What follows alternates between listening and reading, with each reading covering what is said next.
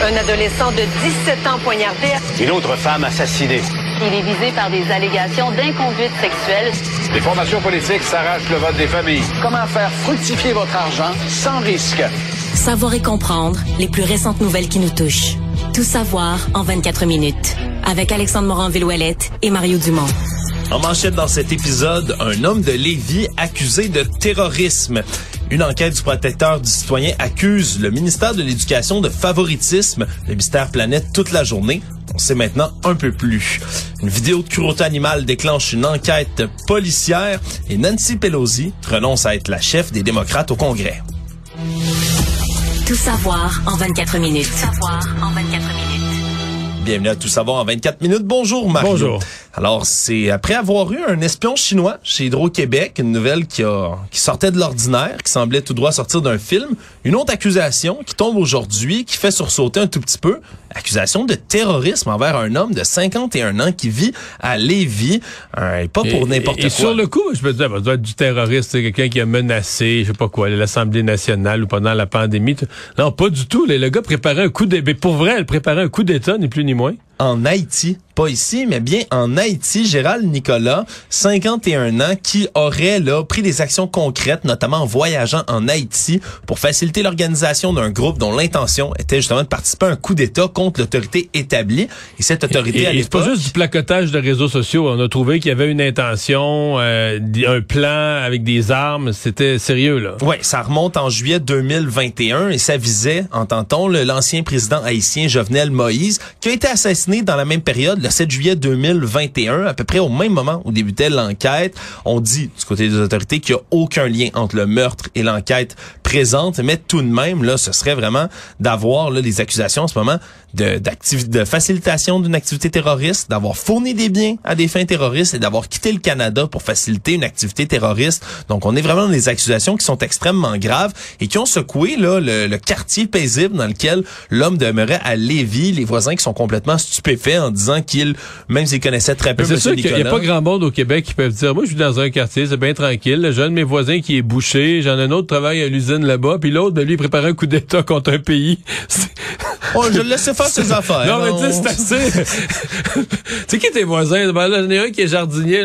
Là, l'autre, il prépare un coup d'État contre un pays. C'est, c'est quelque chose. C'est assez spécial, merci. Ouais. Euh, il a une défense, monsieur. Oui, monsieur a une défense. Il a été contacté. Mais d'abord, d'abord, il a une défense parce qu'il a ça. Il a répondu aux journalistes. Là, Ouais, parce qu'habituellement, il- les accusés sont assez tranquilles sur euh, parler aux journalistes. Disons que les avocats vous conseilleraient de ne pas parler aux journalistes lorsque vous avez des accusations, surtout si elles sont aussi graves, mais que Monsieur Nicolas, lui, ne s'est pas fait prier lorsqu'il a été contacté par nos collègues du journal. Il dit que c'est une ancienne flamme, une ancienne fréquentation qui aurait monté un coup contre lui.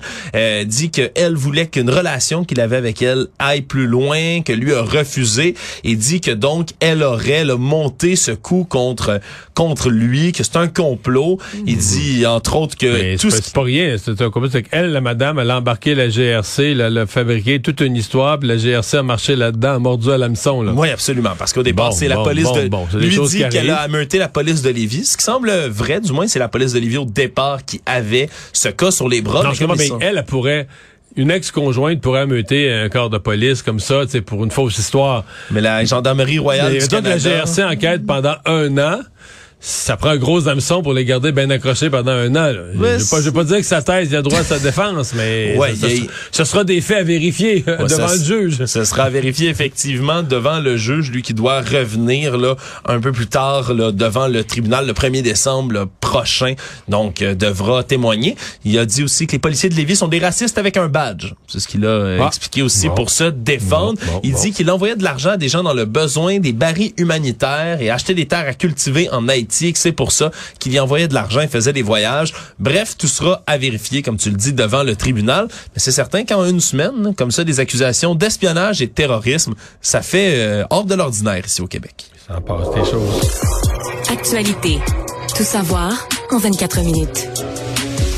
Le mystère a plané un peu toute la journée après qu'une enquête du protecteur du citoyen ait révélé qu'il y avait une proximité, là, un traitement de faveur qui a été donné entre un cabinet ministériel de Québec et des organismes. Tout ça pour un programme de subvention de 60 millions de dollars. Et au départ, on n'avait pas d'informations par rapport au cabinet. C'est assez en rare. tant que là. tel. Moi, je regardais l'enquête du protecteur du citoyen, mais c'est assez rare que on, on- on dit qu'il y a eu, bon, il y aurait eu versement de, de, de subventions injustifiées, en tout cas des gens qui étaient trop proches du cabinet, mais qu'on nomme pas de qui on parle. Soit disant, le protecteur du citoyen dit que c'est pour protéger sa source, c'est une source anonyme qui a fait une divulgation, une source de l'interne du ministère qui a fait une divulgation. en Et disant- la loi sur les lanceurs d'alerte votée en 2017 l'empêcherait de divulguer le moindre détail pour ne pas le mettre en danger. C'est ce qu'il dit. Sauf que là, ça a donné lieu à toutes sortes de spéculations. Le nouveau chef intérimaire du Parti libéral, Marc Tanguay, qui a pas tardé à sauter qui a sur pas la mâché nouvelle. ses mots. Non, qui a pas mâché ses mots. Il a dit que c'était extrêmement troublant. Il a demandé qui a été arrosé financièrement, demandé de la proactivité également au gouvernement par rapport à tout ça. Mais il a laissé entendre que le- la personne concernée devrait démissionner. Absolument. Et là, le problème, c'est que on apprend un peu plus tard dans la journée que c'est des faits qui remontent à 2018. Donc avant l'élection de la CAC et que ça concernait le cabinet du ministère de l'Éducation. Plus précisément, c'est les détails qu'on a eus. Et à l'époque, c'était Sébastien Prou qui était ministre de l'Éducation, donc ancien député et ministre Par libéral. contre, le, le rapport laisse entendre, c'est pas clair, mais qu'il y aurait un problème dans la méthode euh, de, de, de versement des fonds, en tout cas dans les critères du programme, dans les méthodes du programme. Le gouvernement actuel reconnaît qu'il faut revoir, même si c'est pas eux, la plainte a été faite en février 2018, mais ils reconnaissent avoir été en avoir commencé à changer les règles d'attribution. En même temps, euh, Alain Laforêt, moi j'ai pas vu le rapport de mes yeux, là, je me, je me comprends, mais Alain Laforêt a lu, euh, de, de- de- qui est à l'Assemblée nationale pour TVA, a lu la liste des organismes qui ont reçu des fonds. Puis là, t'as la Fondation de Petit Déjeuner, t'as l'école orale, la Fédération des comités de parents. Je, je sais plus tout par cœur la liste, mais quand elle est défilée, tu te dis, mais c'est toutes des organismes qui sont soit dans les écoles, avec les écoles, pour fournir des repas, fournir de l'aide. Fait qu'à première vue, tu dis, OK, euh, scandale. Ben là, faudrait qu'on m'explique. Peut-être qu'on me dirait, ben Mario, il y a un de ces organismes-là qui a fait une demande, mais c'est une fausse demande. Ils n'ont pas bien utilisé l'argent. Là, je, je me rallierais. Mais sinon, quand j'entends la liste des organismes, je peux pas comme tomber en de ma chaise et dire, OK, l'argent été mal attribué, mais c'est le ministère d'éducation qui attribue des sommes à des organismes qui ont les deux pieds dans l'éducation à première vue, euh, je veux dire, je peux pas sortir dans la rue et crier scandale. là. Ouais. Puis là, ça semble plus être une question presque qui se rapproche de, de l'éthique. Mario, on parle vraiment là, des autorités politiques qui auraient interféré dans le rôle administratif de tout cet appareil-là qui octroie habituellement les aides financières. ouais, mais ça, c'est toujours délicat. La même chose avait été posée dans le cas de Nathalie Normando et de son procès. Mettons, que- mettons qu'une une, une demande est analysée par les fonctionnaires, les fonctionnaires disent non. Bon. Parce que là, cet organisme-là, il respecte pas de tels critères. Je sais pas, mais le village est trop petit. Puis on avait dit que ça, c'était pour les villages de 1000 habitants et plus, puis ils sont 932. Ils ont Bon. pas le droit. Le ministère dit non. Les gens du village viennent voir le ministre, vont voir le député, se plaignent, disent ça n'a pas de bon sens. Nous autres, on est abandonnés, on a le droit d'exister, on paye des taxes comme tout le monde. Le ministre fait un compromis, euh, fait un passe-droit. Est-ce que ça, c'est un scandale? Est-ce que ça, c'est un exemple que le ministre devrait démissionner pour avoir...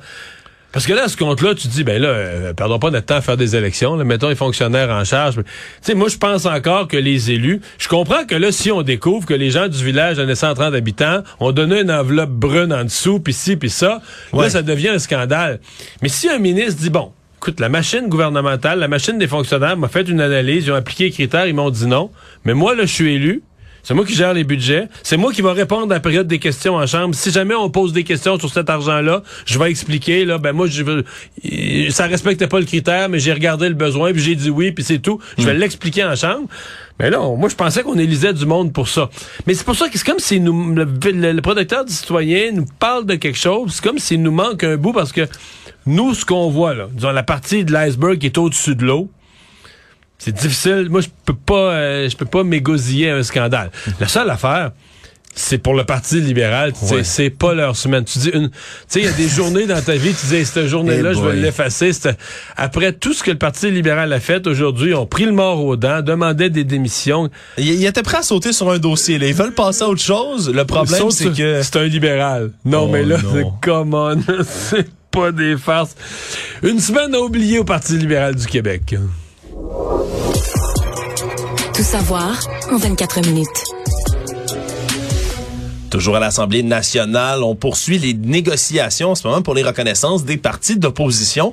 Et à date, de l'information qui filtre, Mario, ça va pas très bien pour la part qui est réservée au Parti québécois, qui recevrait 7% seulement du budget de fonctionnement qui est accordé aux partis d'opposition auprès du bureau de l'Assemblée Mais en fait, nationale. au-delà du pourcentage qui recevrait si peu que tu vois pas vraiment comment tu peux organiser un cabinet politique, un service de recherche, de, de- de relations de presse avec Pour les ça. trois députés du Parti québécois, ce serait 495 267 dollars pour effectuer leurs travaux parlementaires qui leur seraient octroyés. Puis, tu sais, je veux dire, de nos jours, là, mettons 500, mais tu t'achètes de l'équipement, tout ça, mais avec la pénurie de main-d'œuvre, tu peux pas ben, ben embaucher de monde compétent en bas de quoi? Même des jeunes, 50 000, 60 000. Ouais. C'est pas une grosse équipe, là. Une fois que t'as enlevé tous les frais adjacents pis tout ça, ça veut dire que t'as une masse salariale, t'as 5-6 personnes pour la recherche, pour la presse, pour tout, pour la... C'est mince, mince, mince. Et c'est encore pire. Sincèrement, les budgets, c'est encore moins pire. Les temps de parole, c'est encore pire. Ouais, parce qu'on parle de seulement 5 questions par cycle de 100 qui seraient posées au Salon Bleu. Donc, chaque fois qu'on fait 100 questions, 5 là-dedans seulement seraient allouées au Parti Et- et- québécois. et- et 5 Dis-toi que dans une période de questions, on pose 10 questions ou moins, 9 ou 10 en général. Ce qui veut dire que si le PQ en aurait bon, 5 c'est une sur 20.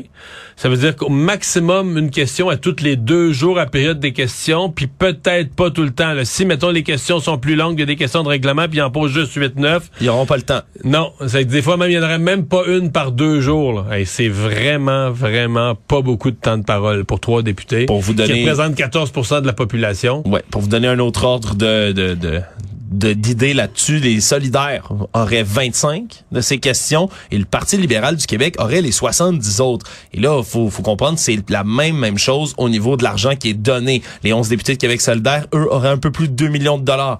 Parti libéral, 4,4 millions, c'est 65 de l'enveloppe qu'ils s'attribueraient. Et tout ça peut quand même susciter une certaine grogne, à la fois chez les péquistes, mais chez les autres électeurs qui ont voté, puisque le Parti libéral, on le rappellera, dans les oppositions, c'est eux qui ont eu 32,36% des voix, mais le Parti québécois en a obtenu plus, Québec solidaire encore plus. Donc parmi les oppositions, c'est eux qui ont le même, le moins de, de nombre de voix qu'ils ont obtenu, et pourtant c'est eux qui vont avoir la très très grande majorité. Ouais, parce qu'ils ont ces 21 ressources. dé- ben, ils ont plus 21, il y a- une démission, mais euh, ils ont 20 députés.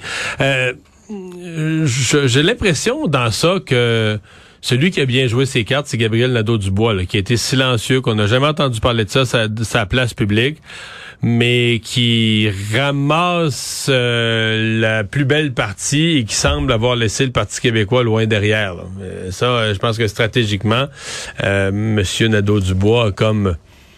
Certains diront manigancé, euh, d'autres diront bien jouer ses cartes, mais en tout cas, il a atteint ses objectifs. L'homme qui avait enlevé la psychoéducatrice de son fils, des événements qui remontent à 2019, qui voulait la séquestrer, l'agresser sexuellement, s'est vu refuser sa libération conditionnelle parce qu'on dit qu'il présente toujours un risque inacceptable pour la société. Justin Laplante qui s'est présenté devant les commissaires dans une récente audition et on dit qu'il faisait preuve, lui, de pensée magique en avançant qu'il ne risquait plus de récidiver puisque ses conditions étaient plus les mêmes que lors du crime en 2019. Il purge là une peine de 100 ans, une sentence de 5 ans et demi de prison, harcèlement, enlèvement, séquestration. Tu te souviendras sûrement de ce cas-là, Mario. Ben oui, c'est c'est pour ça que... Tu sais, c'est le genre de cas que tu à, libé- à la commission des libérations conditionnelles, tu le vois arriver, tu te dis, ouais, c'est pas banal ce qu'il a fait, là, tu sais. Ouais, Avant d'être sûr qu'il récidivera pas, c'est tellement imprévisible comme comportement, là. Ouais, c'est complètement ahurissant. Là. Ça, ça date du 5 septembre 2019. Au départ, lui qui voulait là euh, enlever une enseignante de la trentaine qui harcelait depuis des mois, qui voulait garder captive, finalement a jeté son dévolu sur une jeune psychoéducatrice dans la vingtaine, le forçait à monter dans sa voiture sous la menace d'une arme et il voulait l'obliger à les conduire jusqu'à euh, un chalet qu'il avait loué dans les cantons de l'Est en partant de Verdun. Il s'était rendu au quartier 1030 où la femme séquestrée avait fait preuve d'un grand sang-froid, avait prétexté vouloir recharger sa voiture électrique dans un stationnement et au moment où elle se serait arrêtée pour faire ça, aurait pris la fuite à pied du véhicule pour finalement dénoncer son Et c'est vraiment par la suite les détails de l'enquête qui ont euh, glacé le sang du public. Il y avait pas moins de 6 000 dollars de jouets sexuels et de sadomasochistes qui étaient au chalet que l'homme avait loué. Donc, on comprend qu'il voulait probablement attirer sa victime là-bas pour ensuite la séquestrer et l'agresser. Lui, Monsieur Laplante, nie toujours encore à ce jour qu'il avait des intentions sexuelles envers sa victime. Et en ce moment, ce qu'on dit du côté de la commission, c'est que l'homme est dans une relation amoureuse actuellement une relation de polyamour avec une femme qui fréquente aussi d'autres détenus pendant qu'il est en dedans en ce moment. Et on dit, il est imprévisible, on pourrait le voir récidiver s'il y avait une peine d'amour ou un autre pépin dans sa relation amoureuse en ce moment. C'est quand même rassurant de savoir que la, la, commission décide de pas libérer un homme à ce moment-ci. Donc, euh, il y a des cas comme ça où ces gens-là sont pas relâchés au sixième de leur peine. Savoir et comprendre. Tout savoir en 24 minutes. Une vidéo publiée sur les réseaux sociaux qui montre des chiens en train d'attaquer un sanglier a fait énormément réagir. C'est pas un sanglier dans la nature comme ça lors d'une partie de chasse qu'on voit, mais ça se passe dans un enclos. Des images qui ont été tournées en début de semaine à Saint-Anicet on voit un homme qui entraîne ou qui semble entraîner des chiens à attaquer un sanglier.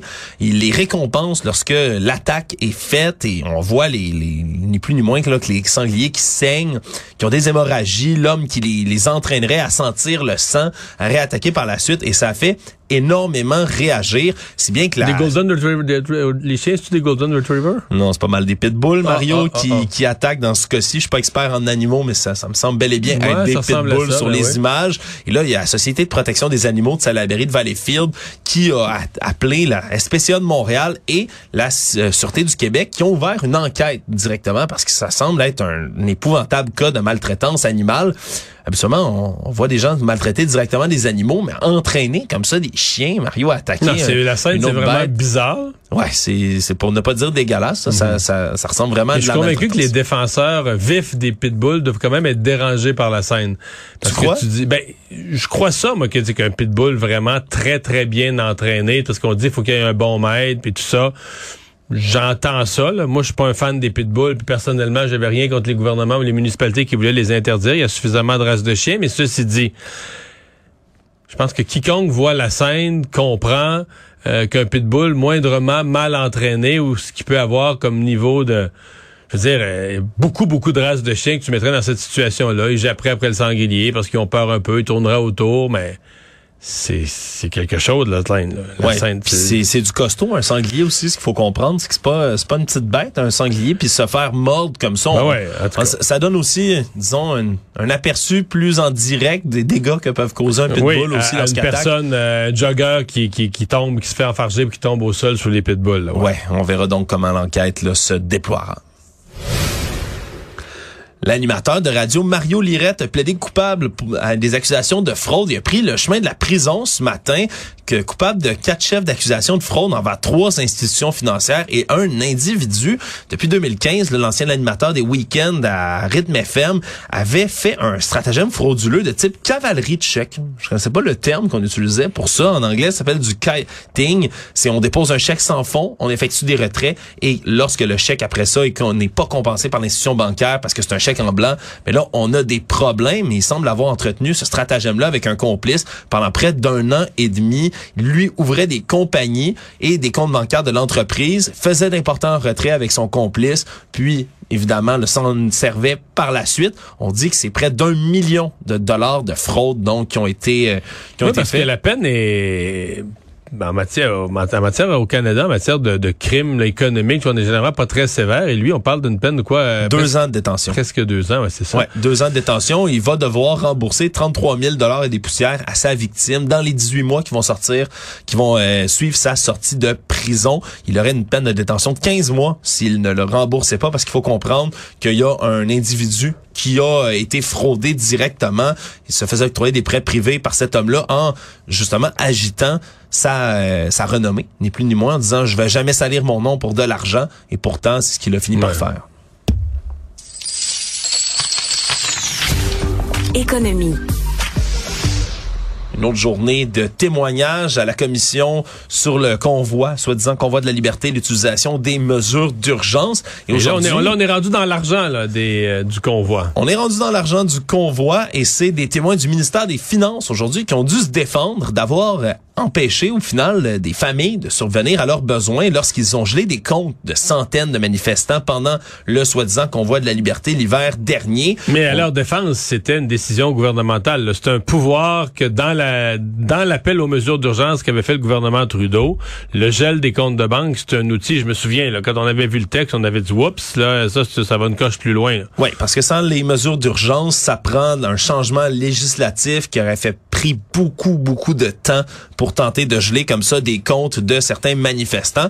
C'est ce qu'on a utilisé comme argument du côté du ministère de la Famille qu'il fallait prendre ce moyen-là pour tenter de gérer la crise de manière pacifique. Parce qu'on comprend, lorsqu'on gèle un compte en banque, vous avez plus d'argent, vous devez sortir de là le plus rapidement possible. Et c'est des témoignages qu'on a entendus. Il y a des familles de participants qui pouvaient plus payer l'épicerie, pouvaient plus payer leur loyer, tant et aussi longtemps que leurs proches qui étaient, lui, au convoi de la liberté à, Ottawa, restaient sur place et faisaient une manifestation qui était désormais illégale. Parce qu'il y avait toujours cette option-là, de quitter la manifestation. Oui, parce que votre compte était suspendu à ce moment-là lorsque vous étiez dans la manifestation illégale en tant que telle. Et là, l'avocat de la commission Rouleau, le Gordon Cameron, lui a évoqué tous ces cas de famille, de loyer qui ne fait pas être payé et autres. Au total, c'est 280 comptes bancaires qui ont été gelés en vertu de la loi. Mais on se comprend que c'est une mesure extrême. Je comprends qu'il y a des gens qui posaient des gestes extrêmes là-dedans qui gâchaient la vie des gens d'Ottawa mais euh, ça doit être regardé avec parcimonie. Euh, geler des comptes de banque, que le gouvernement ait gelé des comptes de banque privés d'individus.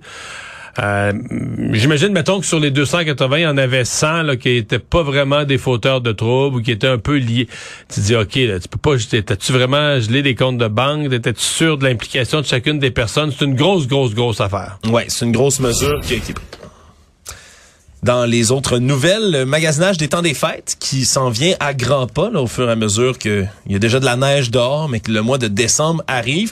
Et comme dans les dernières années, vous pouvez vous attendre à ce qu'il y ait quand même certains changements dans les horaires de, de magasinage du temps des fêtes. Habituellement, vers la fin novembre, on voit des magasins, des centres commerciaux qui vont étirer, allonger les heures d'ouverture pour permettre aux gens d'aller magasiner. Jusqu'à 9 heures toute la semaine, souvent. Oui, voilà. Mais là, il y a de plus en plus de centres commerciaux et de magasins qui vont seulement euh, ouvrir ouvrir comme ça leurs heures à partir du 12 décembre de cette semaine-là parce qu'on a une pénurie de main-d'œuvre, encore une fois, dans le milieu du commerce de détail. Il y a beaucoup de magasins, d'employeurs qui sont pas capables d'ouvrir plus d'heures parce qu'il n'y a pas d'employés tout simplement, pour venir travailler. Mais il y en a déjà qui ont restreint leurs heures d'ouverture. Dans les centres commerciaux, des fois, ils peuvent pas parce qu'il y a un règlement de centre d'achat, il y a un règlement de, minimum d'heures d'ouverture. Le centre d'achat veut pas qu'il y ait des portes barrées. Mais euh, des commerces indépendants, ben, tu sais, on a de plus en plus, plus ouvert le dimanche, plus ouvert le lundi. Les, les heures d'ouverture se restreignent déjà. Donc, c'est tout ça pour éviter des frais et être capable d'avoir la main-d'œuvre nécessaire pour faire rouler le magasin. Disons que vous êtes peut-être mieux de regarder l'horaire des, des, des différents commerces que vous voulez visiter pour vos achats du temps des fêtes cette année. Le monde.